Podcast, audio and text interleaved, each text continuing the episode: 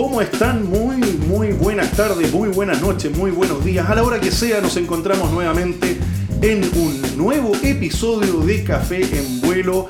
Una vez más para contarles acerca de estas historias, desafíos, proezas y finalmente poder llevarlos a lo que más nos gusta, la pasión, a través de ella poder entregarles un mensaje, un mensaje de motivación, de inspiración.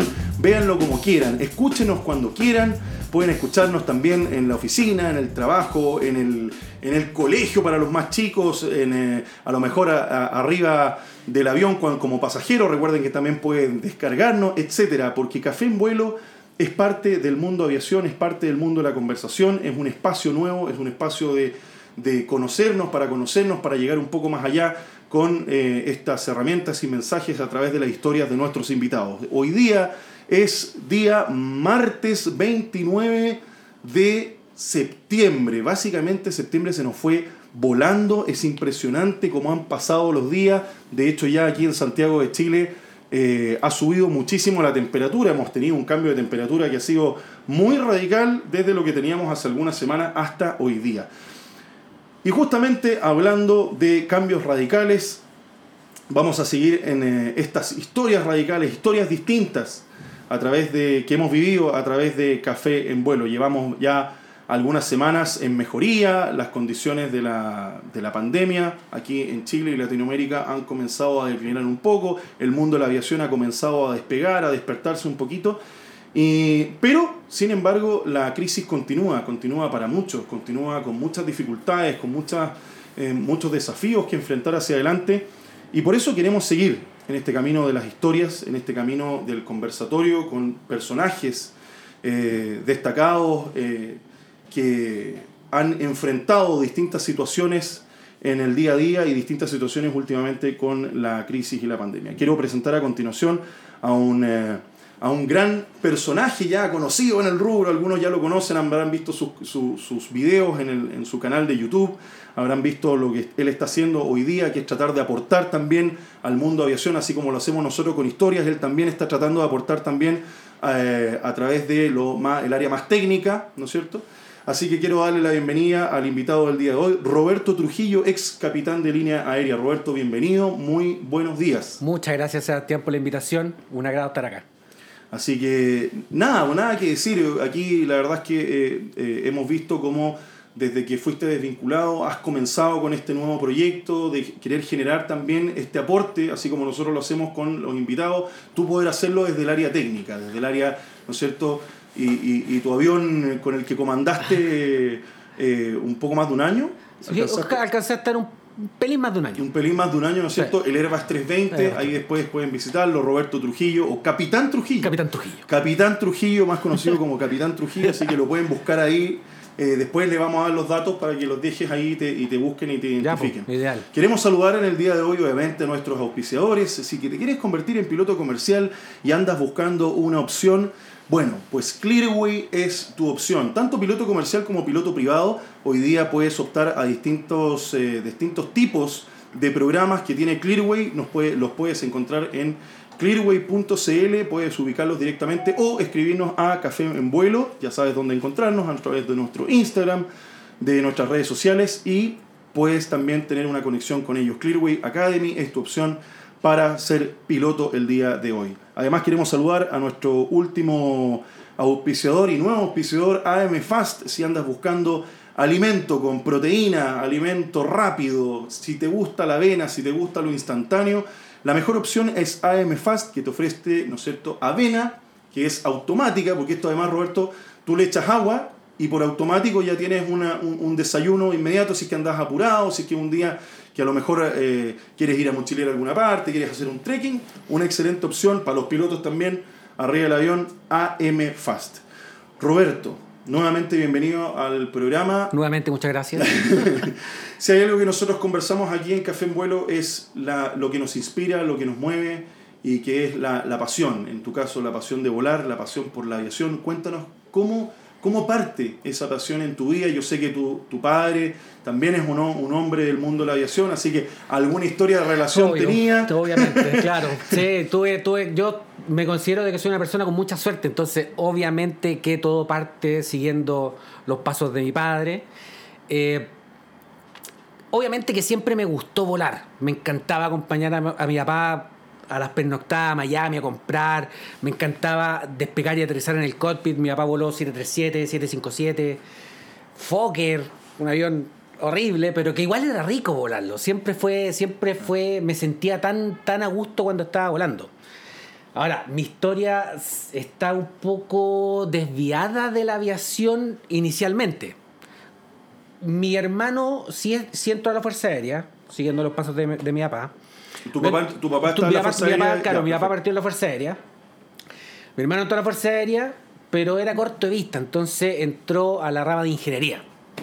Mi otro hermano también entró a la Fuerza Aérea, pero también es corto de vista y entró a la rama de defensa aérea. Y al final, como que mi papá cachó de que lo mío no era ser tan, tan militar. Yo soy bien disperso, soy bien desordenado. entonces, menos mal que lo hizo, porque si no me hubiese ido muy mal adentro de la Fuerza Aérea. Y Por lo que veo, motoquero además. Motoquero, oye, obvio, yo sí. tengo que destacarlo porque llegó en una moto increíble. Es una Harley. Es una, la moto Terminator. Está- es la está- moto Terminator. Está precioso, una, una, una Fatboy. Una Fatboy, exactamente. Tú sabes que mi sueño es tener una Fatboy. Lo que pasa es que yo, yo, le, tengo, yo le tengo respeto a las motos todavía, pero, pero está preciosa la moto. Sí, linda. Una- es- y es una joya porque es del 94, carburada. Es la, es la foto, o sea, O es la moto de, es la moto de Terminator 2, la ahí, misma, pero La misma. Clavado. Exactamente. sí. Está preciosa. Bueno, ahí, ahí vamos a subir una historia en la moto. Eso. Eh, bueno, entonces em, siempre me incentivó en sacar una carrera, más que ser piloto. Siento que a mí me gustaba ser piloto, siempre era como, pero es que estudia ingeniería, estudia algo antes, para estar preparado como para lo que pasa hoy día. Siempre Exacto. tener un plan B, una alternativa. Entonces al final eh, tuve ciertos problemas en, en- en el primer colegio en el que estuve, como niño disperso especial. Me cambiaron de colegio y en el colegio en el que al que me cambié en segundo medio me incentivaron más el lado artístico, era bien humanista, se llama el Marshall, el colegio Marshall era bien, bien alternativo. Entonces al final decidí, en vez de dedicarme a ser piloto, que podía haber hecho el curso en el Club Aéreo Santiago, en cualquier otra parte, dije no. y, y alternativo, sorry, pero alternativo de esos colegios donde podía ir de, de civil, por Sí, ejemplo, que no tenía yo uniforme. iba- iba con- y, con y que pa- jeans. y que para la época era bien Claro. ruptural. Y tenía, y tenía el pelo hasta la cintura. Imagínate, era súper ruptural. Yo, me, yo me acuerdo aquí en Santiago, eh, esos colegios uno como que igual los lo encontraba medio radicales. Sí, sí, era, era bien Y con, el, alternativo. y con el pelo a la cintura. a la cintura, pelo larguísimo, larguísimo. Entonces, al final, ya. O sea, además era, además era metalero, Roberto. Sí, sí, siempre fui metalero, siempre, Excelente. sí, rockero a, a morir. Excelente. Entonces, me incentivaron más el tema de la carrera, carrera profesional, vamos en ingeniería, vamos en la ingeniería, como el colegio también era más de izquierda, tenían el mal concepto de que la aviación era de, de- de derecha. O que Claro, la- era, o que- era- era especial y guardada para algunos. Claro, entonces no, no, que el tema de la aviación, del, del ejército, de cualquier cosa es de derecha. Y en realidad, bueno, cosa de ellos, me incentivaron más el lado de eh, meterme en alguna carrera profesional. Entonces, me puse a estudiar ingeniería civil en informática. ¿Dónde?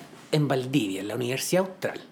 ¿Por qué? Porque mi papá es de Valdivia. Entonces, Ah, mis abuelos estaban en Valdivia. Mi papá me dijo: Mira, si quedáis en la Austral, yo te regalo un auto para que podáis sacar a pasear a tu abuelo. Graso horror. po. Un niño de 18 años, 18 años, viviendo en la casa de los abuelos con auto, solo, me fue mal, po. Me fue súper mal en la universidad. Ya, volví a Santiago. Tratemos de seguir con el tema de sacar una carrera profesional, pero ahí mi viejo ya empezó, oye, pero cualquier cosa, ¿por qué no vemos el tema del Club Aéreo Santiago? Y yo le dije, no, voy a seguir, me cerré inmaduro. Ya, voy a seguir con el tema de sacar una carrera. Pero no era lo mío. Nunca fue lo mío sacar una carrera profesional. Entonces, ya.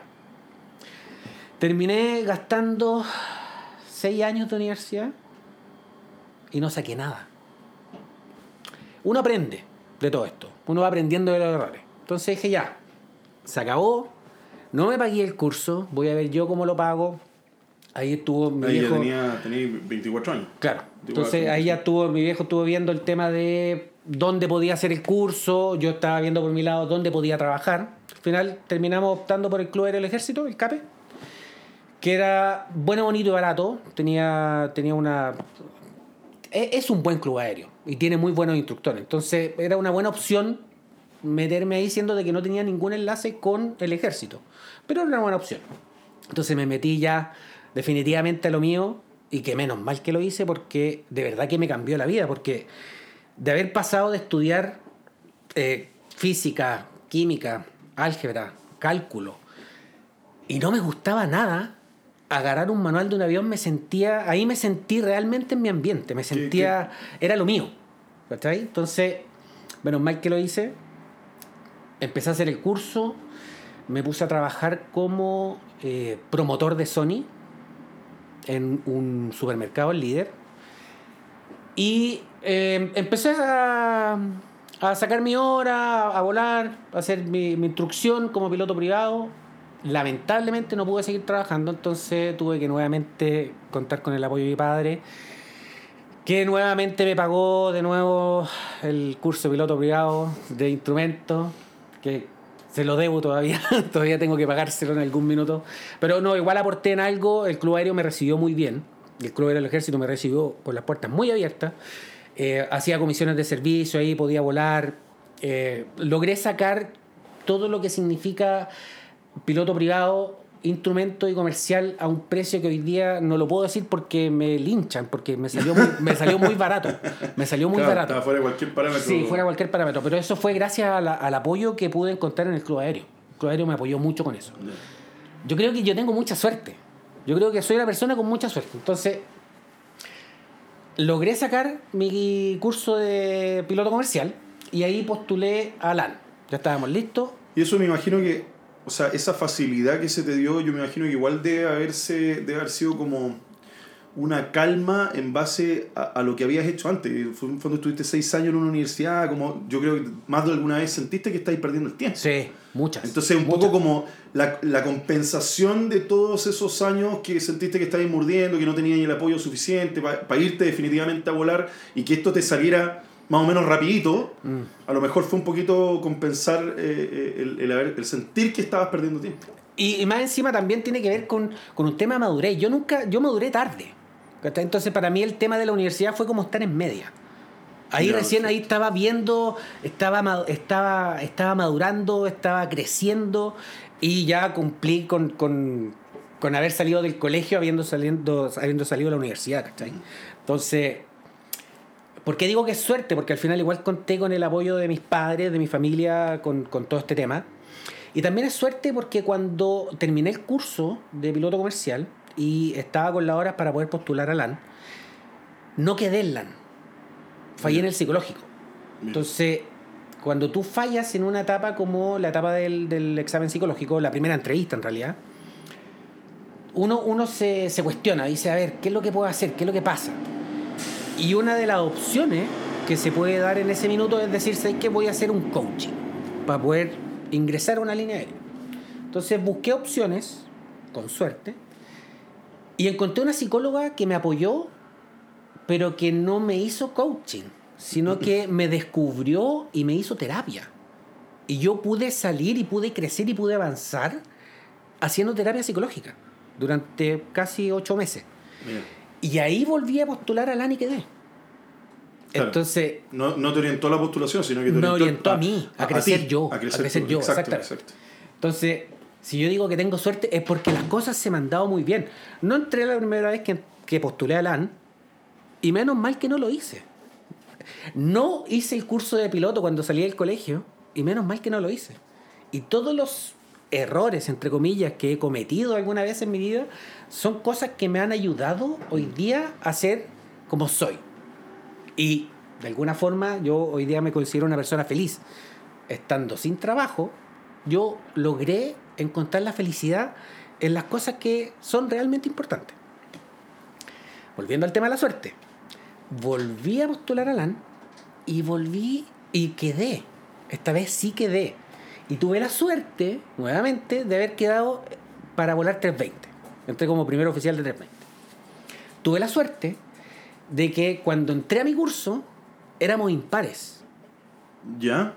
Por lo tanto, yo me quedé sin partner. Y tuve, estuve un mes, un mes, que no estuve haciendo nada. Mientras todos mis compañeros estaban haciendo el curso 320, yo miraba todas las cosas que estaban haciendo mis compañeros. Yo conocí a mi partner, que hizo el curso conmigo, y estuvimos estudiando un mes. Con la suerte, nuevamente, de que mi padre es instructor del 320, y nos hizo el curso en la casa, completo a los dos, y cuando empezamos a hacer el simulador, ya estábamos, entre comillas, porque tampoco es que estemos muy claros, pues sabes cómo es volar 320, no conoces el avión hasta como el cuarto año, pero por lo menos entramos y llegamos al curso con una base que yo creo que nadie la ha tenido. O sea, un mes de estudiar casi todos los días, todo lo que corresponde al simulador es algo que no todo el mundo puede hacer. Mm, ¿Cachai? Logramos salir del curso 320, estuve cuatro años volando Airbus 320. Obviamente que a mí me hubiese gustado, por ejemplo, uno, uno piensa en ese minuto cuando es, que es más joven, dice, no, puta, qué rico hubiese sido entrar al 6-7 y volar para afuera al tiro. No, hay que aquí las etapas hay que ir quemándolas cuando corresponde. Entonces, al cuarto año, tuve la suerte nuevamente de cambiarme al 767. Y logré conocer lo que era Boeing y lo que es un avión de fierro. A, diferencia, a diferencia de Airbus, que no es un avión plástico, muchos pilotos Boeing dicen que, dicen que Airbus es un avión plástico y no lo es. Airbus es un avión de metal, de materiales compuestos. Y logré matar uno de mis fantasmas más grandes que tuve cuando hice el curso, que eran las comunicaciones en inglés. Cuando yo me cambié al 67, tuve mi primer vuelo, bueno, y también aparte de eso, que cuando me cambié al 67 pude volar al, al destino que más me gustaba, que era Miami. Yo acompañaba mucho a mi papá a Miami en el- cuando volaba al 757. Me encantaba aterrizar en el Qué lindo avión, ¿eh? Me encantaba las comunicaciones. avión. Sí, lindo avión. Es un 321. Sí, Es un sí, 321. sí. El 757 es lo mismo que un Sí, 321. yo, lo, yo lo alcancé a ver ahí en, en Lima en Lima un par de veces. ¿Ya? Lo alcancé, lo alcancé a cachurear antes de que... Bueno, ahora ya están todos retirados. Los de American están todos out. ¿Ya no hay más 757? No. Lo- No, lindo avión, súper lindo avión. Y es, es igual a un 67, ¿ah? La cabina, el cockpit tiene un, tiene un hidráulico Mira. menos, y no sé qué otro sistema menos tiene, pero el resto es igual, como que las habilitaciones de 67 y 57 son, Son un par de turnos y listo. Mira. Entonces, entré al 67 y pude volar a, a Miami y pude matar el fantasma de las comunicaciones en inglés. Que yo, yo sentía de que eso, eso iba a ser una. Ba- Bájale un pelito al game. Un pelito, un pelito nomás. Sí, para que no se. Oye, el, bueno, ahí vamos a, hacer- vamos a hablar eso, eh, que me encuentro muy interesante. Hay mucha gente que le tiene miedo a esto, al tema del, del inglés, Sí, el po. cambio. Me imagino que el cambio entre el 320 y el 767, más allá del tema del avión, eh, claro, te generó un mundo distinto. Sí, po. Sí, completamente. O sea, piensa tú también de que el cambio de Airbus a Boeing son dos filosofías totalmente distintas. Claro. Completa y absolutamente distintas. No hay ninguna mejor que la otra. ¿eh? Son las dos distintas y hay, hay, hay pilotos Boeing y hay pilotos Airbus. Están los Airbus Lovers los, y los Boeing Lovers. Yo me considero más un Airbus Lover porque como fue mi avión escuela cuando entré a línea aérea, em, me gustó mucho, lo entendí bien, me, me siento cómodo volando Airbus. Siento que es un avión que para mí es lógico, para mí, que soy especial, pero que lo encuentro, que lo encuentro un avión lógico. Boeing, Boeing también es un avión cómodo, un avión simple, que ayuda mucho, tiene mucha ayuda. Es un avión muy, muy hecho para piloto. Eh, Airbus quizá es, es un poquitito más para operador, pero, pero me gusta más, me gusta más Airbus. El tema es que pude matar el tema de, la, de mi fantasma de las comunicaciones al nivel que mi último vuelo antes de ascender en el 787 a Nueva York pedí, pedí, porque me estaba, el capitán me estaba diciendo, pero tu último vuelo a Nueva York, llega tú Aterriza, volando, claro. aterriza, no, yo le dije, yo quiero entrar en las comunicaciones, pero porque tenía un fetiche. Y me busqué mi grabación en Live ATC y la tengo guardada en mi ¿En computadora. serio? Tengo el MP3 de mi última entrada a. Nueva York guardado en un MP3. Yo, el Lanchile 532 Heavy.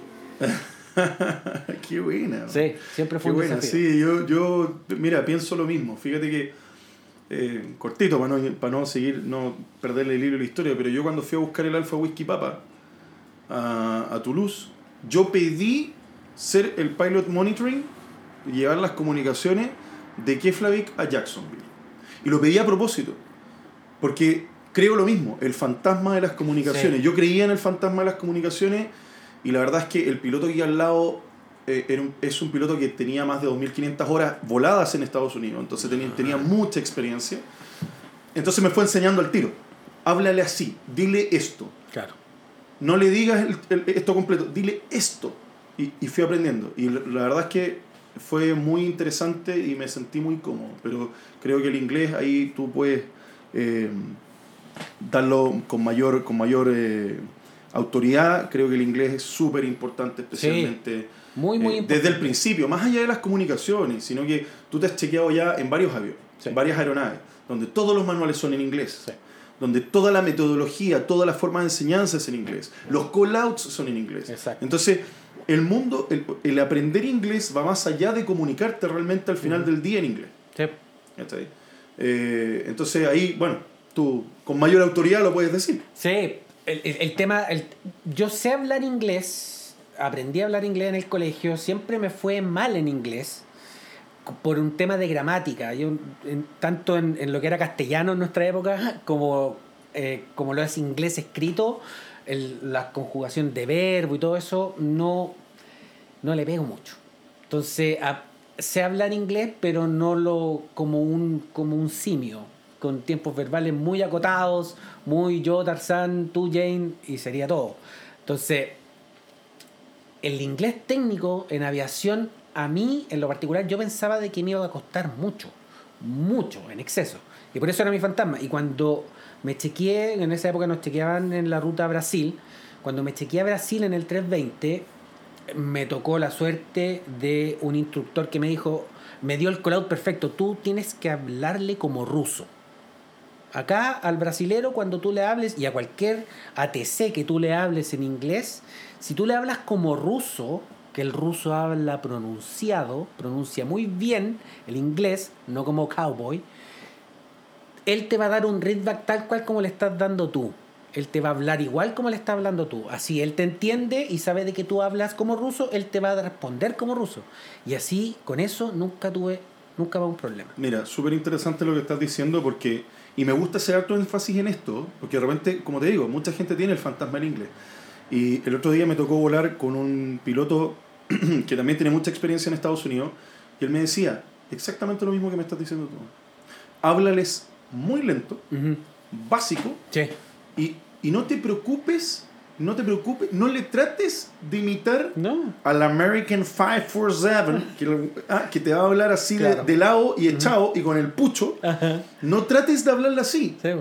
para que él entienda cuando vayas a Estados Unidos, cuando vayas a, no sé, háblales así, cosa que ellos digan, ah, ok, voy a hablarle más lento, voy... porque si tú tratas de imitar al de American Airlines, al de United, etc., y hablarles así de corrido, te va a contestar igual. Te va a contestar igual. Y no le vas a entender nada. Y de cowboy. Exacto. Si al final tú no, tú no estás grabando una película cuando estás haciendo las comunicaciones. Tú estás volando y tú estás esperando tanto que tú, como tu colega que está volando, pueda recibir las instrucciones como corresponden. Exacto. No exacto. estás volando solo, estás volando con un colega que él también tiene que escuchar de vuelta el readback. Claro. Entonces, bueno, ahí parte el tema de multicrew y el CRM de qué es lo que es volar con... No, por supuesto. Sí, por obvio. supuesto. Entonces hay, hay, que, hay que estar claro con eso. Pero debo reconocer que cuando me grabé la última vez que fui a Nueva York, sí le hablé como Cowboys, porque yo sabía que tenía que iba a descargar. De hecho, llegué al hotel a descargar el archivo en MP3. Y Ya. yo sabía, yo sabía que me estaba grabando. Sí, lo tenía bueno. claro. Y traté de no cometer pero, ningún error. pero, pero era también tu último vuelo en 787, o sea, no, también mi- había... era mi último vuelo a Nueva York en 787. Ya. Que me- después de eso me quedaba un México, que bueno, no me voy a grabar pero la en el fondo. En el fondo me refiero que ya tenías un bagaje. Sí, De- sabías lo que te iba a contestar, Sí. sabías ya entenderles distinto. eh, la, la experiencia, yo también he escuchado los primeros pilotos de, de LAN que les toca el Santiago-New York.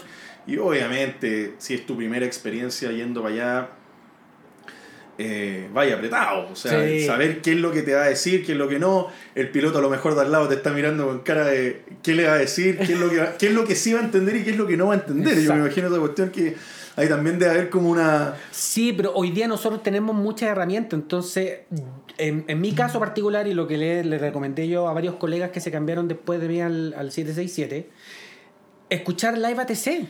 Sí. Si tú- existe una plataforma donde tú puedes escuchar y saber. Sí. E incluso, incluso me di. el- me programé y busqué el horario en el cual llegaban los aviones LAN a Nueva York, antes de mi primer vuelo a Nueva York, para escuchar la frecuencia en vivo cuando llegaba el avión a Nueva York, para saber qué es lo que le decían al colega y yo estar más o menos claro de qué es lo que me podían decir a mí. Claro. ¿Cuáles eran las instrucciones? ¿Cuáles son las probabilidades de aproximación? Si te hacen vectoreo, ¿para dónde más o menos te van a Porque llegar? dentro, O sea, dentro de todo, igual en Estados Unidos operan bastante estándar.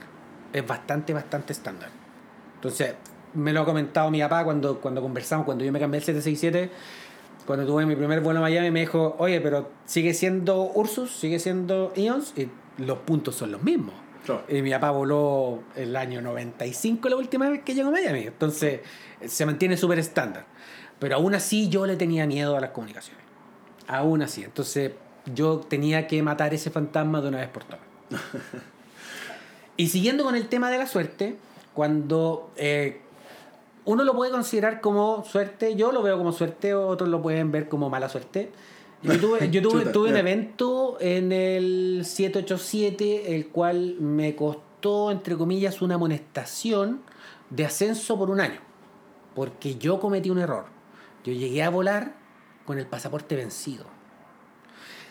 Esa misma cara puse yo cuando llegué, cuando, cuando vi el pasaporte vencido en Policía Internacional. Oh, Esa misma cara puse yo.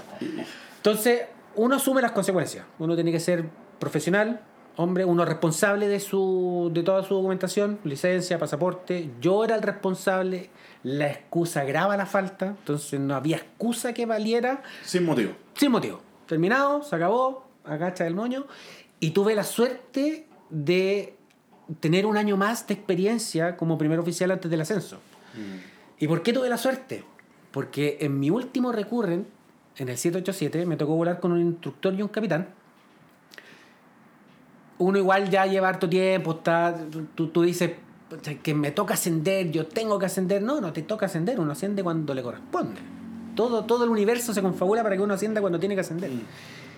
Y tuvimos un evento en ese simulador de CRM en el cual yo cometí un error de CRM. Mi capitán cometió un error técnico que no afectaba nada, nada.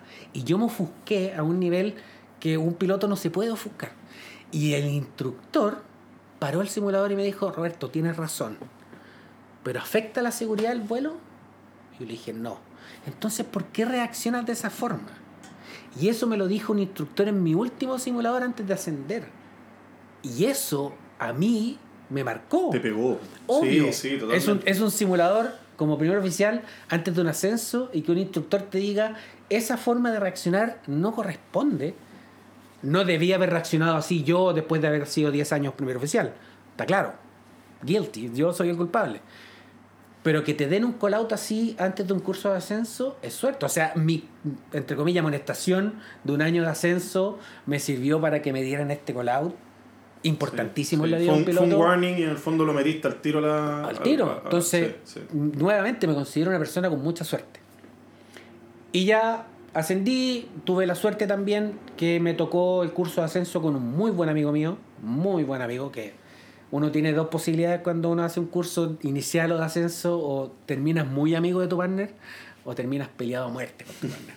No hay un término medio, así como, hola, ¿cómo estáis? No, o muy amigo o muy peleado. Porque están los egos de por medio, o te llevas muy bien o te llevas muy mal. Y me tocó la suerte de que me tocó hacer el curso de ascenso con un muy buen amigo mío, Ricardo Soto. Ricardo Soto Jr. Y después de tener un año relativamente normal como, como capitán de 320, eh, tocó el tema de la pandemia. Y a mí me desvincularon, a suerte mía, después en el último grupo, y yo ya estaba, entre comillas, de alguna forma, ya estaba preparado ya. Tú dices, si, si a ti te pasa algo en ese minuto, si a ti te llama por teléfono ahora tu jefe, tú no sabes por qué te está llamando. Tú no, tú no piensas de que te pueden despedir. Que es lo que le pasó a todo el primer grupo de, de desvinculados de la compañía. Pero como yo fui el último grupo, uno ya sabía que existía la posibilidad. Entonces se me dio a mí la oportunidad de prepararme antes de eso. Poder preparar qué hacer en caso de que te desvinculen, porque es algo que ninguno de nosotros pensó que nos iba a pasar nunca, claro. A ti te pueden desvincular en algún minuto por algún problema que tuviste tú técnico. Claro. Pero que hayan despidos masivos, así como pasó el 2001, uno, uno nunca pensó que se iba a repetir esa, esa circunstancia. Pero se repitió Claro. y nuevamente yo por lo menos me pude preparar. No, es lo mismo, si uno, uno no se hace ni, ni busca la carrera de ser piloto comercial para que te echen. Eh, uno podría, podría cuando, cuando mucha gente me pregunta, es que tengo miedo de que me pase esto, es que tengo miedo. Bueno, en el camino te tendrás que ir preparando, de, de ir, ir viendo tus planes B, ¿no es cierto? Porque Exacto. siempre hay que tener un plan. Siempre hay que tener un A mí plan, cuando me sí. preguntan, no, pero es que tú eres piloto comercial, no es muy riesgoso, porque, o sea, sí, mira, yo, yo, puedo, ir al- yo puedo bajar ahora al estacionamiento y, su- y tratar de ir subiéndome al auto, caerme y romperme una pierna. Claro. Y no poder volar nunca más. Eh, eh, yo una vez una, una, una persona, durante el periodo de pandemia, me dijo, es que tú elegiste eso. Como si fuese... Es que tú elegiste irte para allá. Porque me había retirado de la Armada. Y, y yo le dije, mira, tú te casaste para separarte. No, nadie lo hace.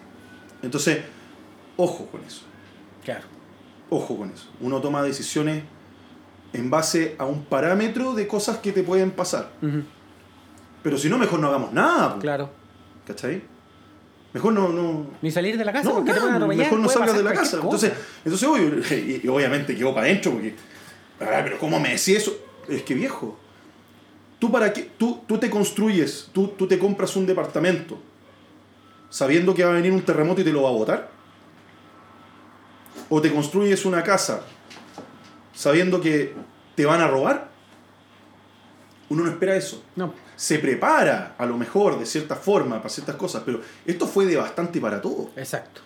Entonces, ojo con esas cosas. Eh, eh, Mira, hay, hay un tema porque tú, por ejemplo, veamos la analogía del, del departamento. Uno sabe que existen los terremotos. Tú sabes que existen y que pueden pasar y que te pueden derrumbar, derrumbar tu casa, el departamento, el edificio, lo que sea. Acá uno sabía que existían las desvinculaciones o que existían los despidos, pero uno nunca pensó que le iba a tocar a uno. Uno nunca, tú nunca pensaste de que te iba a tocar a ti hasta que te toca. Pero como yo tuve suerte, a mí me tocó después de que le tocaron a los otros colegas, entonces yo me pude preparar.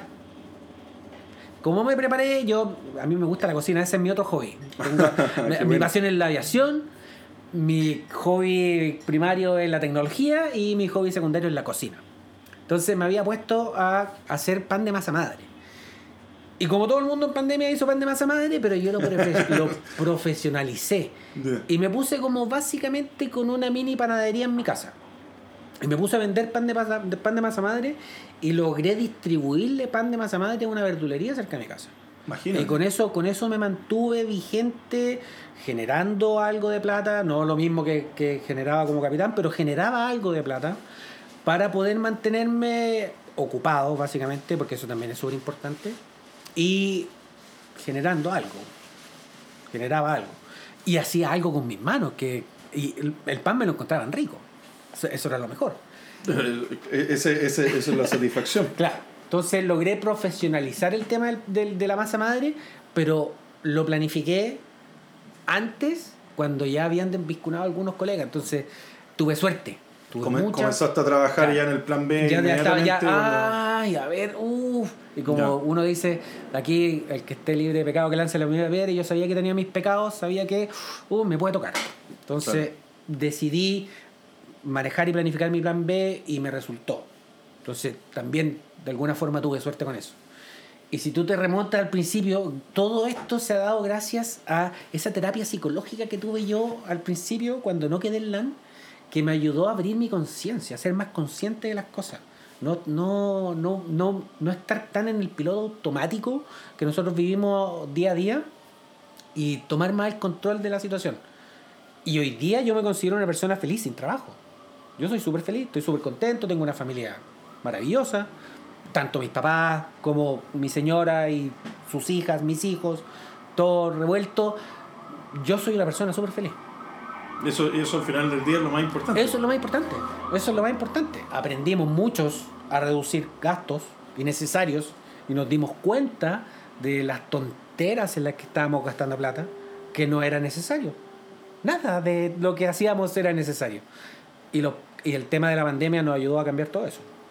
¿La moto no te la tocan? Sí. No, no, ese fue, no, ese fue, ese fue, un, ese fue un regalo. Yo siempre soñé con esa moto. Qué rico. Eh, Siempre eh, era- lo necesitaba. Ya. Lo necesitaba. Me llegó el finiquito y dije, ¿sabes qué? Voy a este Delta. Lo conversé con mi señora. Me dijo, sí, ¿sabes qué? Cuando estés pasando por un problema así, eh, que es, es, eh, el startle effect de una desvinculación no es algo que dure segundos, dura semanas. Sí, me imagino. Es que tú, sí, tú sí. lográis ordenarte un poco. Y dije, sí, sabes que ya, cómprate la moto. Total, así con la moto podéis repartir pan. Claro. Y eso hice. Repartí, repartí pan en la moto. O sea, repartir pan pero con el mejor estilo. Con el mejor ¿ah? estilo, obviamente, Ah, Aquí, sí. ah, no, no, con Sí. glamour, po. Hacerlo obvio. pero con glamour, Obvio. con humildad y glamour. ¿ah? Exactamente. Sí, señor. Oye, estamos conversando con Roberto Trujillo, ex capitán de línea aérea. Eh, En este episodio de Café en Vuelo, recuerden que pueden seguirnos a través de nuestros canales de nuestras redes sociales, en Instagram, tanto nos pueden escuchar también a través de Spotify, próximamente nuestra página web, próximamente nuestra página web www.cafeenvuelo.com. Esperamos tener ahí más novedades acerca de nuestros invitados, noticias, algunos reportajes, así que ahí le voy a pedir a, a Roberto que nos comente algunas cosas. Vamos a tener hartas cosas entretenidas en, el- en, el- en, el- en esta página que estamos preparando, que la idea es que sea una plataforma más para, para unificar e integrar a todo el mundo que ha participado de Café en Vuelo, le gusta la idea, la- las cosas que, que se vienen hacia adelante, así que hay hartas cosas entretenidas. Eh, Roberto, bueno, eh, hemos llegado a, a una etapa que, que, como bien dices tú, pese a la dificultad, al desafío de tener que enfrentarte a una desvinculación, al desafío de ya no estar por ahora con los controles de una, de una aeronave, que es lo que te Ojalá, apasiona y que ojalá, lo que te ojalá gusta, estoy seguro que, estoy seguro que así va a ser. Eh, te ha tocado enfrentarlo y, y, tal, y, y, y- y lo has enfrentado con humildad. Lo has Sí. enfrentado con humildad, con metodología, con, con calma, ¿no es cierto? Tú mencionaste el Starter Effect, pero Sí. estabas medianamente visualizando lo que se te venía hacia adelante y finalmente eh, se, se- se produce esta desvinculación. Cuéntame cómo, cómo has podido ir, eh, además de, de tu, de, tu, de tu proyecto ahí con la masa madre, con la panadería, cómo lo has ido tomando a medida que han pasado los meses. Mira, el, la panadería la dejé porque a mediados de año quise renovar mi habilitación de 320 para tener algo más de oportunidad quizá fuera de Chile, para poder postular fuera de Chile.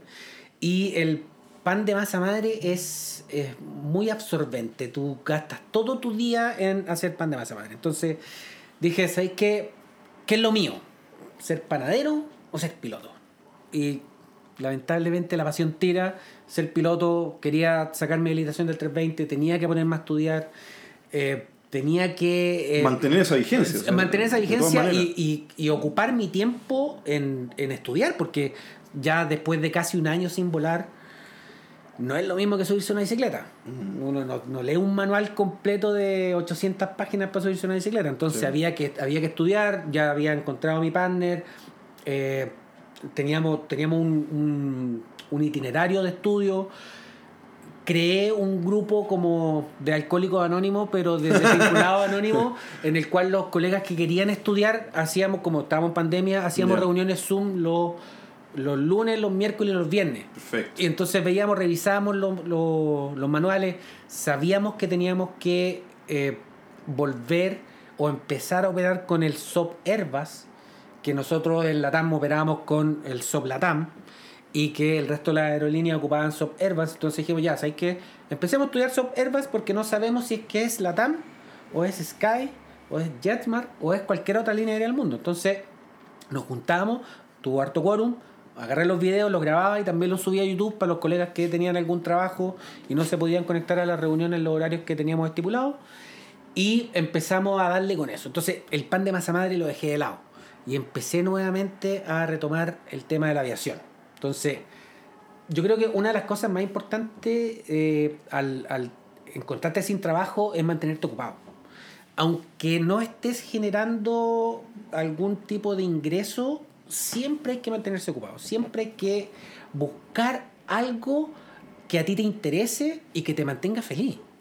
no tan solo ocupado, sino que también que te haga feliz de alguna forma. Por eso, para mí el tema de los videos que estoy haciendo ahora para, para el canal de YouTube, no tan solo me mantienen ocupado, sino que también me mantienen vigente. Entonces yo puedo, yo hago los guiones, veo el EFCOM, reviso los procedimientos, los traduzco, veo cómo entregárselos a un colega de la forma más clara, como a mí me hubiese gustado que me entregaran los conocimientos cuando uno hace el curso inicial. Claro. Cuando yo hice el curso inicial en el 2008, no existían eso, esas ayudas. No, o sea, Na- ninguna nada. posibilidad de tener algún método Habían- audiovisual. Habían, habían videos, habían videos que todo el mundo se va a acordar de Air Portugal que estaban grabados horrible en un- yo creo que en un VHS. No tiene que haber sido una cámara digital, tiene que ser un VHS. Mal iluminados, con un inglés de Portugal y que no te explicaban nada. Tú simplemente estabas viendo cómo hacían un Era una procedimiento. ejecución de un procedimiento. La ejecución nada del más. procedimiento. Sí. Nadie te explicaba nada. Entonces yo decía, acá alguien tiene que explicar algo. Entonces, Bueno, lo de Turkish también, porque tienen, tienen herramientas, pero es el ejercicio de la ejecución, ¿no? nada más, nada más. Entonces eso a mí me ha mantenido ahora súper vigente, súper activo y también súper contento porque me, a mí me, como que me gusta entregar eso, de te estoy entregando una herramienta a prueba de diputados. O sea, Claro. aquí yo lo entiendo y yo tengo mis limitaciones. Entonces, si yo lo entiendo, cualquiera lo puede entender.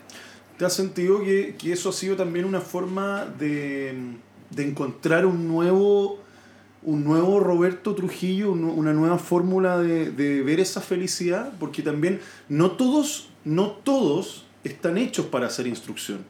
O no todos están hechos para entregar y aportar. Hay mucha gente que no le gusta, hay mucha gente que, y lo digo en todo rubro, no solamente en el área de la aviación, sino que hay mucha gente que no, en verdad, eh, sé de algo, soy bueno en eso y me gusta hacerlo, pero no me gusta eh, hacer instrucción más allá de lo que, de lo que me desempeño durante el día. nomás. Claro. Pero a lo mejor has encontrado una beta nueva que te gusta y que te gustaría seguir desarrollando y que a lo mejor tiene un potencial que ni tú te, que ni tú te has dado cuenta. Yo lo conversé con un, con un amigo hace un par de semanas atrás. Yo, yo siempre no.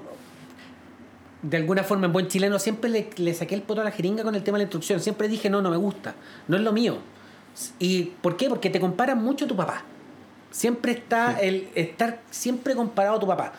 Mi papá es una eminencia de la instrucción. Yo creo que no hay, no hay mejor instructor que mi padre en este planeta. Entonces, no, no, puedo, no puedo llenar sus zapatos.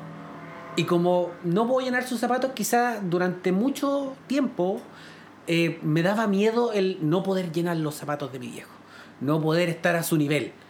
Pero en realidad lo mío no es la instrucción, yo entrego algo, yo estoy, dando, yo estoy aportando algo, yo no te estoy instruyendo a ti porque yo no sé más que tú. Quizás yo sé menos que tú y por eso yo puedo entregar algo, porque yo sé poco, sé que es lo que necesitamos. Eh, Yo creo que va por ahí, más que, más que el tema de la instrucción. El tema de entregar, solamente entregar. Yo no me sé todos los manuales, yo desarrollo un guion para los videos. O sea, no es que yo me pare al frente de una cámara y diga todo lo que sé, no. Exacto, yo me preparé sí, sí. con un guion para poder entregar eso. Sí. Ese es el tema. Entonces, sí, durante mucho tiempo no siempre fui comparado bajo el alero de mi papá, pero en realidad sí. Pero Hay creo- un nuevo yo. Pero esto es una oportunidad, ex- exacto, es que eso voy, que en el fondo es una, una modalidad diferente Claro, de entregar. exactamente. Sí, Como tú dices, no estás instruyendo, estás aportando, Aportando. con material. Exactamente, es la evolución. A ver, todos tenemos que evolucionar. Este, este tipo de podcast es maravilloso. Debería. ¿Por qué no hace años que, que hiciste esto? Porque no existía la herramienta, no estaba el concepto. Pasa lo mismo con el tema de, de- de la Mm. instrucción de YouTube. Yo tuve la, esta, esta intención, esta idea, la tuve el año pasado, cuando aprendí a hacer masa madre, pan de masa madre, por YouTube. Y ahí yo dije, si yo aprendí a hacer pan de masa madre a través de YouTube, ¿cómo no voy a poder aprender a volar un avión de más de 6 toneladas a través de YouTube? Se puede. Hay que saber hacerlo. Ese es el tema. Sí. Hay que saber qué es lo que tienes que decir, cómo entregarlo, cuáles son los datos técnicos, la iluminación, el micrófono, el audio, eh, la calidad del video. Y obviamente que nosotros estamos recién partiendo. Esto, aquí estamos en pañales todavía, entonces hay que ir, hay que ir evolucionando. Si tú, si tú ves mis videos inicialmente, Yo partí muy desordenado con los videos, muy desordenado, tanto personalmente como con el contenido de los videos. Y he ido evolucionando y adaptándome a lo que realmente se necesita. Y así es como nos seguimos adaptando tecnológicamente a lo que es que puede servirle a un colega que está volando actualmente o un colega que se quiere formar como piloto. Y abaratar costos, ¿cierto? También es, es abaratar costos. Sí, o sea, claro, o sea, te, te, te, da la facilidad de poder orientarte hacia un área que no, que no se encuentra en cualquier parte. Claro. Hay que encontrarlo en YouTube.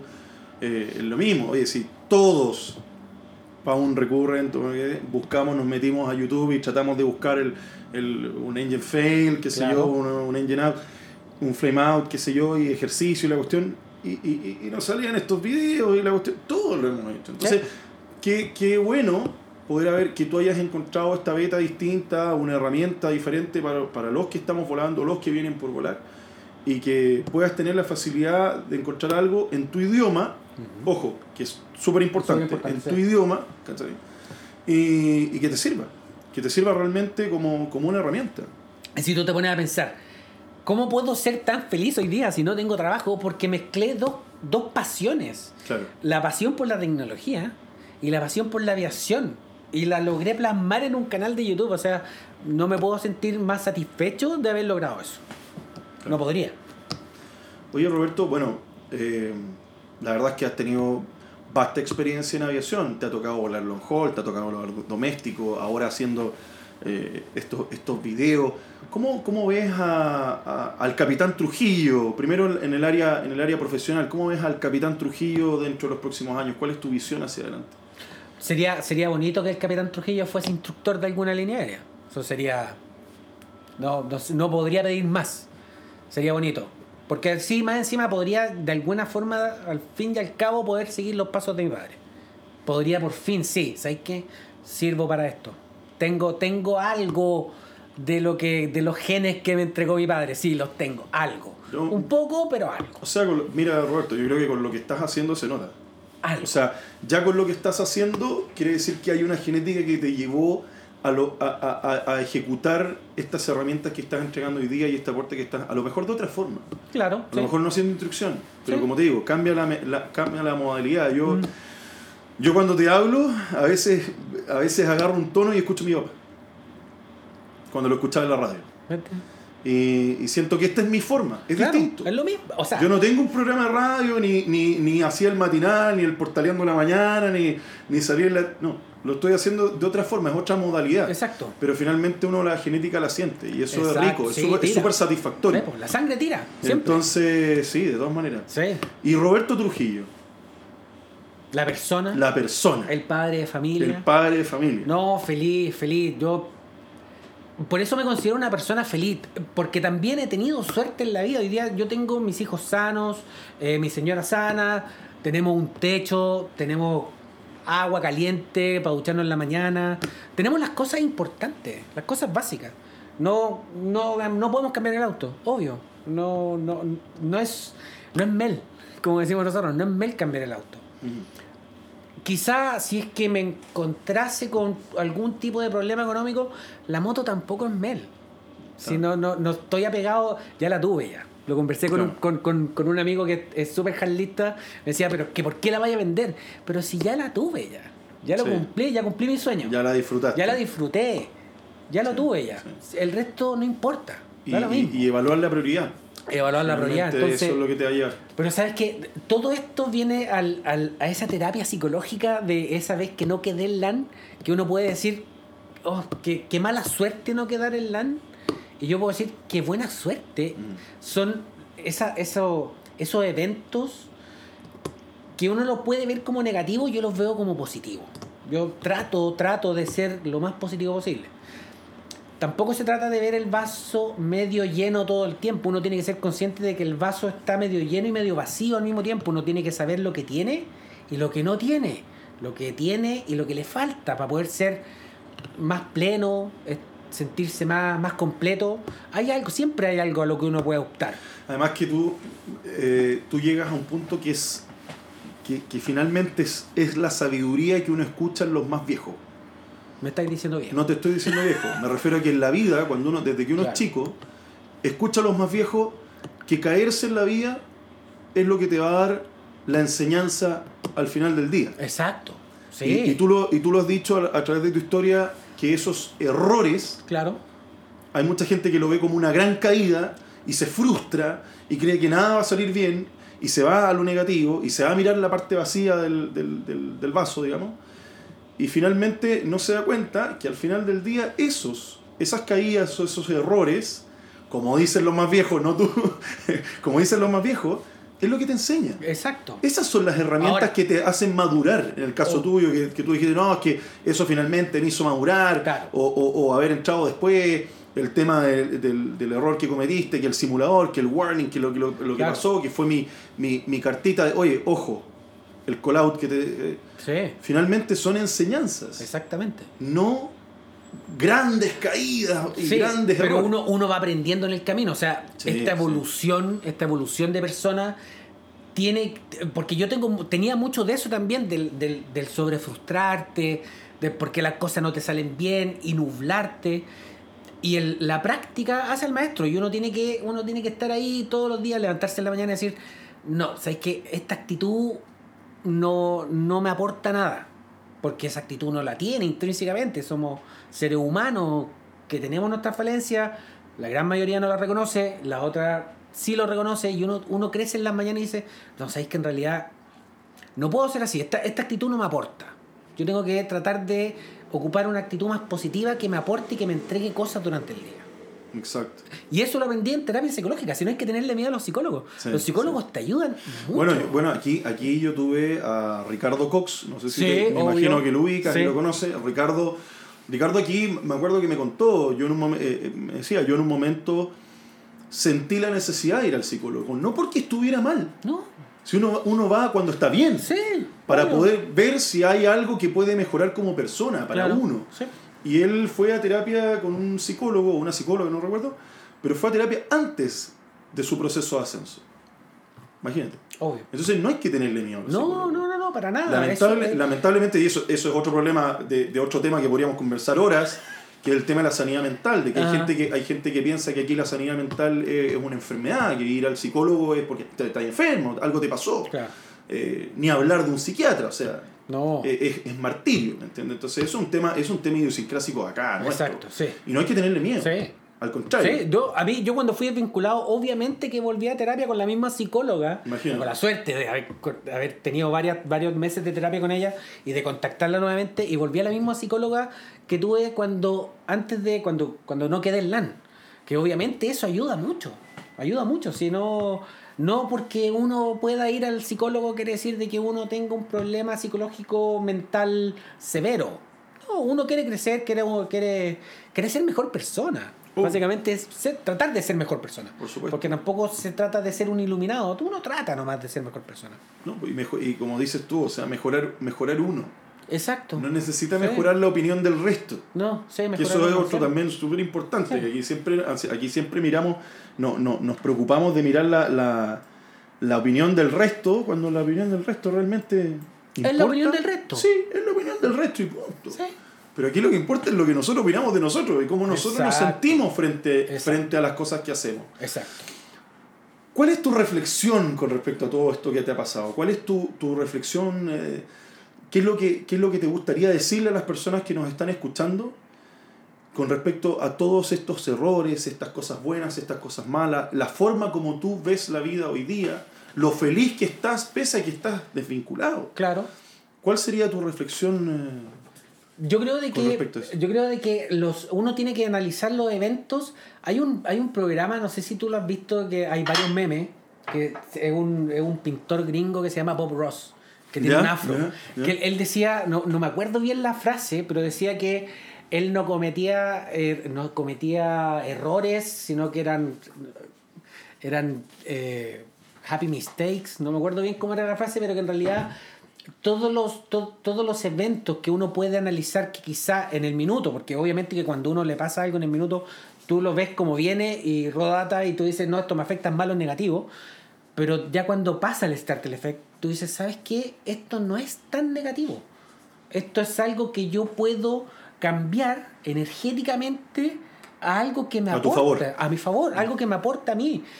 Yo lo conversaba con mi psicóloga y me decía, ¿tú has- has escuchado alguna vez a alguien, no acá en aviación, pero a alguien de la vida normal que diga, lo mejor que me pudo haber pasado es que me echaron de la pega? Y yo se lo he escuchado a algunas personas. Y lo he escuchado en algunas frases. Y la verdad es que, claro, en el minuto no, para mí no fue lo mejor que me hayan echado delante. Por supuesto. Bajo ninguna circunstancia.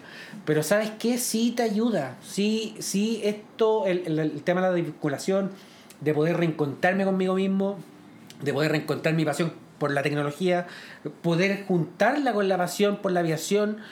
eh, uno puede hacer cambios psicológicos, personales, internos, mutaciones, por decirlo de alguna forma, más positivas que negativas.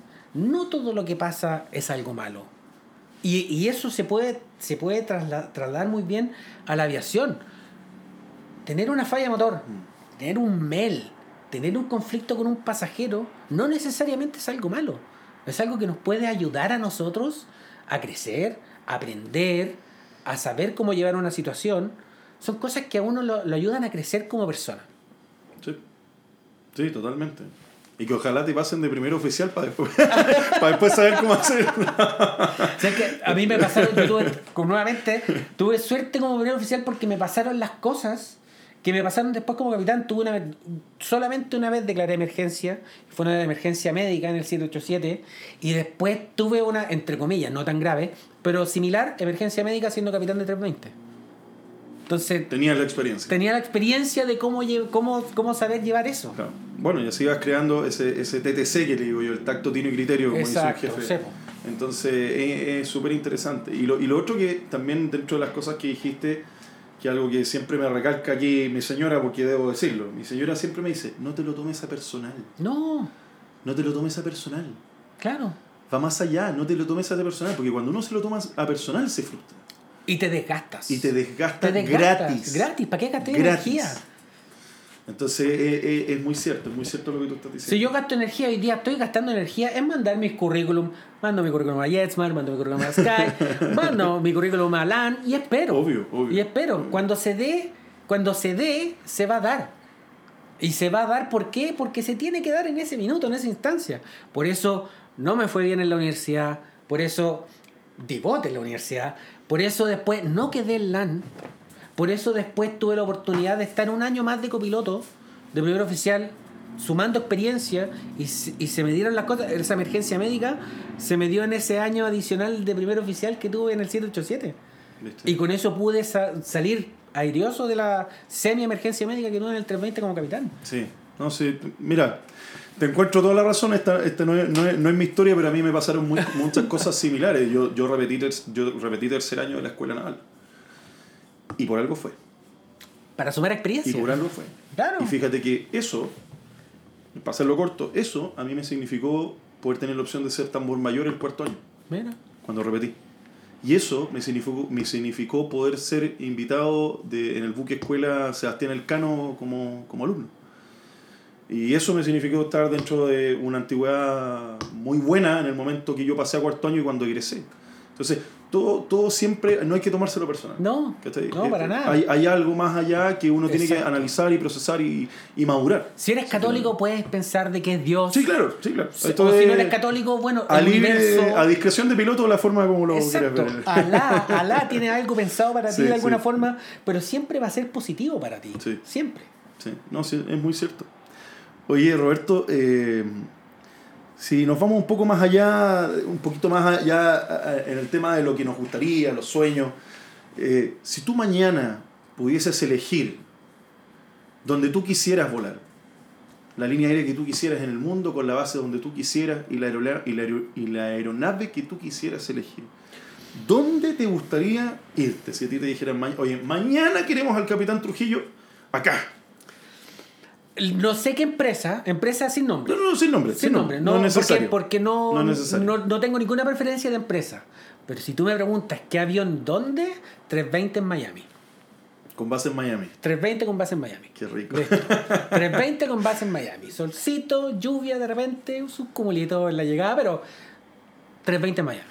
Mira, Eso sería. Sí. ¿Alguna ruta, alguna ruta No, especial pa- el pa' donde 320? sea, Porque ¿no? el 320 desde ahí Para donde sea. sale para todas partes.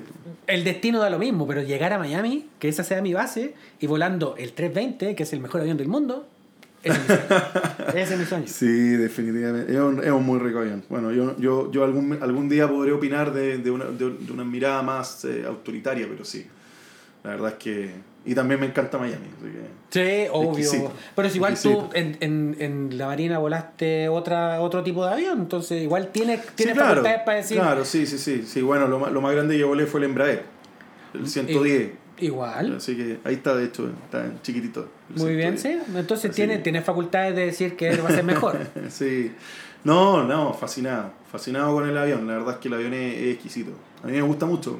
De hecho, me gusta mucho el concepto que tienen, la forma como lo ven, la forma Sí. como se opera, la, la, el tema de los ICANS. A mí Sí, me, la me gusta la, filosofía Airbus, a mí me es gusta. muy buena. A mí me, O sea, no conozco Boeing, pero siento que siempre que, que la- esta filosofía te ordena la forma de volar el avión. Sí, No sé, es, estar- es lógica, cada uno, alguien lo mira, lo como dice mi señora, forma, pero- cada uno, cada uno. Y eso Sí, es lo que hay, sí, eso es lo que hay que respetar. Muchos pilotos están a decir, no, que es avioncito, aviación general, Boeing la lleva, Boeing es más grande. No, cada uno, cada uno. a mí me no, encanta. sí. Yo volé 787, volé 767, me encanta el 320. Así de simple. Pero es un tema personal. Así que, oye, bueno, Roberto, agradecerte, agradecerte No, por tu tiempo, agradecerte por, eh, por haber estado acá con eh, nuestros auditores. Yo voy a dejar ahí en el post, después vamos a poner, vamos a subir el post con tu con tus datos para que te para que te contacten si es que tienen alguna pregunta ya saben Claro. que ya saben que el capitán Trujillo está abierto a preguntas tanto profesionales personales Que a todo esto, un tema, un tema paralelo, Capitán Trujillo, no un tema de ego. Cuando yo era chico, ya mi mamá me contaba cuentos y el héroe era el Capitán Trujillo. ah mira Cuando yo era chiquitito, mira mira nunca tuve problemas para comer. ¿ah? No, no es que me haya tenido que contar cuentos Sí. para comer. Pero cuando yo era chico, mi mamá, y yo tengo súper buena memoria, entonces siempre me he acordado, siempre me contaba historias del Capitán Trujillo. El Capitán Trujillo se lo comía una serpiente y para salir de la, de la serpiente sacaba un cuchillo de la bota y le cortaba la guata a la serpiente y así escapaba. mira, mira, yo, yo oye, no, yo no lo veo como un tema de, de, de egocentrismo ni nada, al contrario, ya sabemos que Captain Joe, Sí, obvio. oye, el tipo tiene 3 millones de seguidores y, Claro. se, y se puso Captain Joe porque se puso Captain Joe y es Exacto. primer oficial, y, pero el tipo, imagínate la, la experiencia que tiene y la Obvio, forma como explica sí. las cosas. También. Por eso te digo, ¿te gustaría llegar a ser algún día como Captain Joe, así, ese estilo de, de videos así técnicos? O sea, sí, obvio. Sí, sí. Siempre, siempre hay que tener algún referente. Es un tremendo referente, Sí, o sea- siempre hay que tener un referente a quien, a quien, a quien mirar. Sí, sí. Por- sobre todo porque este tema, este tema de los videos de, no sé, no, no son de instrucción, no soy instructor, entonces no puedo decir videos claro, de instrucción, claro. pero videos tutoriales, Sí, sí, sí. eh, es un tema bastante nuevo. Es un tema bastante nuevo, entonces hay que, hay que ir evolucionando y ir viendo, e ir adaptándolo, porque también hay que adaptarlo a nuestra idiosincrasia latinoamericana, ojalá, ojalá poder llegar a regionalmente a todas partes de Sudamérica. Y, y, y eso no te lo pregunté, como ahora sí para ir, para ir cerrando, ¿qué, ¿qué es lo que te gustaría de Capitán Trujillo como, como figura, Como digamos, marca, como trademark. marca, como Como marca, ¿qué- marca. qué es lo que te, o lo que podemos decir, porque a lo mejor hay un proyecto así, estamos No, preparando no, algo. No, no, no, no, quizá un podcast, no. claro. No, no, Mira, no. tengo un podcast eh, Café con el Capitán. No, lo que pasa es que, por ejemplo, este podcast es súper interesante, pero tú también puedes hacer un podcast técnico. Sí, claro. Hay, hay muchos temas de conversación que yo lo, lo he conversado con, con instructores de línea aérea, que hay cosas que quedan, que Airbus te deja muy en el aire y que, como, por ejemplo, si tú tienes una falla de motor después del despegue o un fuego con un immediate return, ¿quién hace la planificación? Está abierto ahí, ¿quién la hace? Pero se puede conversar, es un tema interesante para poder conversarlo. Pero es un tema más técnico que quizá le dé la lata quizá a algún tipo de, de, de persona que escucha el podcast, pero que sí hay un nicho ahí que también que, se siempre va a puede haber. explorar. Sí, siempre, Sie- hay algo. Siempre va a haber, o sea, eh, no, no, yo- el nicho no necesariamente tienen que ser 5 millones de seguidores. Claro. Pero si me preguntan a mí, a mí me gustaría, ¿cuál sería así como el proyecto? Poder hacer los mismos videos que estoy haciendo en el simulador en un avión de verdad. A bordo. a bordo. En crucero. Video del briefing de crucero a 38.000 pies de altura. Eso sería lindo. Eso sería lindo. Sí, sería espectacular. ¿eh? Con, con todos los permisos y seguridad. Todos los y permisos, medidas- obviamente. y medidas que fuera, fuera de cockpit sí. estéril, que el avión está en crucero, no hay, no hay interrupciones, no hay gente adentro del cockpit. Uno puede llevar su trípode, pone su camarita y hace su video. Sería maravilloso. Sí, cumpliendo todo, la- cumpliendo todo yo lo encontraría fascinante. Sí. O sea, obviamente habría una captación interesante. Y motivas a los colegas que Sí, quieren sí, entrar a la línea aérea y que quieren volar y que quieren volar de manera segura y que más encima les interesa aprender. Porque el colega no dice quiero volar en línea aérea por glamour, no, No, quiere aparte, saber. que, aparte que quieren ver, Quieren ver. ver, verse. Hoy día todos quieren ver. Exacto. ¿Entiendes? Hoy día el tema de ver, tener la opción. Yo, yo sí, soy un gran seguidor de Sam Chui. ¿Ya? No sé si lo ubicas. No, el- ¿quién es el- Sam Chui? Sam Chui es un tipo que es piloto privado y que sacó su piloto privado hace muy poquito, pero es un tipo que es reconocido a nivel mundial por hacer críticas de aerolínea. Ah, ya, ya, ya. El tipo ya. se sube al Qatar, se Sí. sube al Emirates. Sí. Eh, de hecho, hace poquito presentó en el último, presentó el, el- el G7 de, de, de Qatar Executive. Ya. Uf, un, avión, un avionazo, oye. De- e- ese video yo lo recomiendo porque eh, un avionazo, 51.000 pies, la cabina, la cabina presurizada 4.800. Ya, ¿y para cuántos y- pasajeros? Y punto 90. ¿Uno, ¿Uno o dos pasajeros? Claro, eh, no, tremendo, tremendo. Pero él, él ha tenido la opción de poder participar de actividades donde está dentro de la cabina. Claro. Entonces él muestra la cabina y pone 7 GoPro. Entonces la 360 es como la desde, porque te muestra todo, impresionante. Pero él no sabe, él no, lo muestra, no muestra la parte técnica. Claro, muestra lo bonito. Muestra lo bonito. Ujú. ¿entendí? Y, y- y ahí también, y yo lo sigo mucho porque muestra, hay, hay mucha variedad de aeronaves, hay mucha variedad de aproximaciones, de lugares. Entonces también ahí de repente sacar, hay un molde, te lo recomiendo de todas maneras, Sí. ahí tenéis un buen, Todo un se buen, acepta. un buen nicho. Pero él hace crítica a las distintas aerolíneas. ¿cachai? Yo no podría criticar las aerolíneas No, no, porque no, las no. amo. Amo no, pero las de hecho es heavy porque él, él partió haciendo crítica y se partió comprando los tickets. Ya. Y hoy día al tipo le pagan los pasajes, le pagan la experiencia. Entonces, claro, ya tiene, ya tiene un gallo que lo sigue, un, un- un- un- gallo que va al lado con la cámara y él va explicando, ya, ya, no, ya no va grabando él, sino que... Y entonces todo se hace para que él haga la producción completa, yo lo encuentro fascinante. O sea, podríamos decir de que nosotros dos, en JetSmart, yo sentado al lado izquierdo, tú sentado al lado de- podríamos hacer algo. No sé, es, para- es un, un proyecto que quizás sería lindo. Eh, yo, yo, creo que, yo creo que hay hartas cosas choras que se pueden ir haciendo. eh, hoy día la, la tecnología lo da Sí. y lo da para mantener eh, un marco de seguridad súper grande. Sí, así obvio. que yo, yo, yo lo veo así, que seguimos evolucionando para allá y como te digo, la, la fascinación por ver. Sí. ¿ah? Quiero verlo. Obvio. Este, ese piloto comercial que a lo mejor, ese piloto que tiene 200 horas, 150 horas, que quiere postular, que quiere ser piloto de línea aérea, verlo, obviamente va a buscar algo, va a buscarlo. Sí. Eh, y, y hoy día no sé si lo tiene al 100%. Entonces hay nichos que todavía faltan mucho, Sí. que se pueden desarrollar y lo encuentro gigantesco. Pero tú y yo estamos trabajando. Ahí estamos, ahí estamos en, en, en procesos, en procesos. Roberto, más que todo agradecerte por, Oh, tu, por presencia, por Muchas tu tiempo. Eh, fascinado, una tremenda historia, súper entretenida. gracias.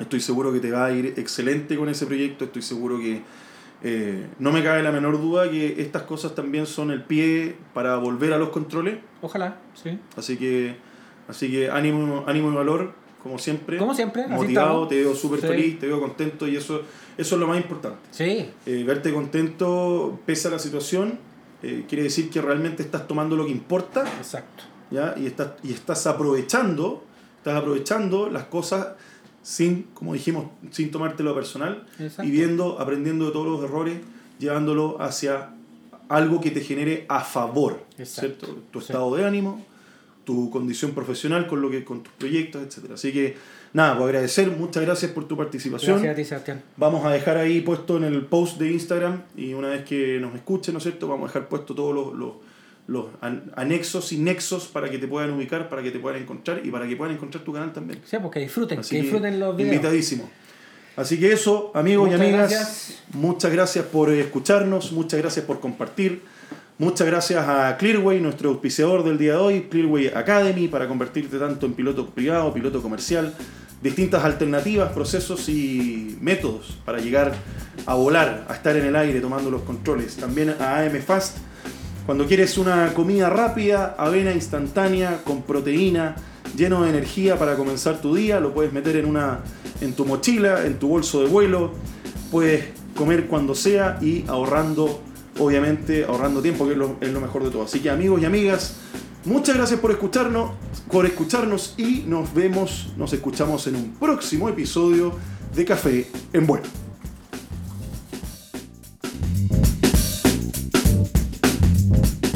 Si te gustó este programa, suscríbete ahora a nuestro podcast.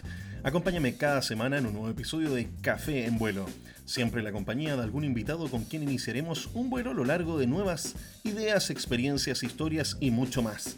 Por supuesto, también puedes seguirnos a través de nuestras redes sociales en nuestro Instagram oficial Café en Vuelo. Nos escuchamos en un próximo episodio. ¡Chao!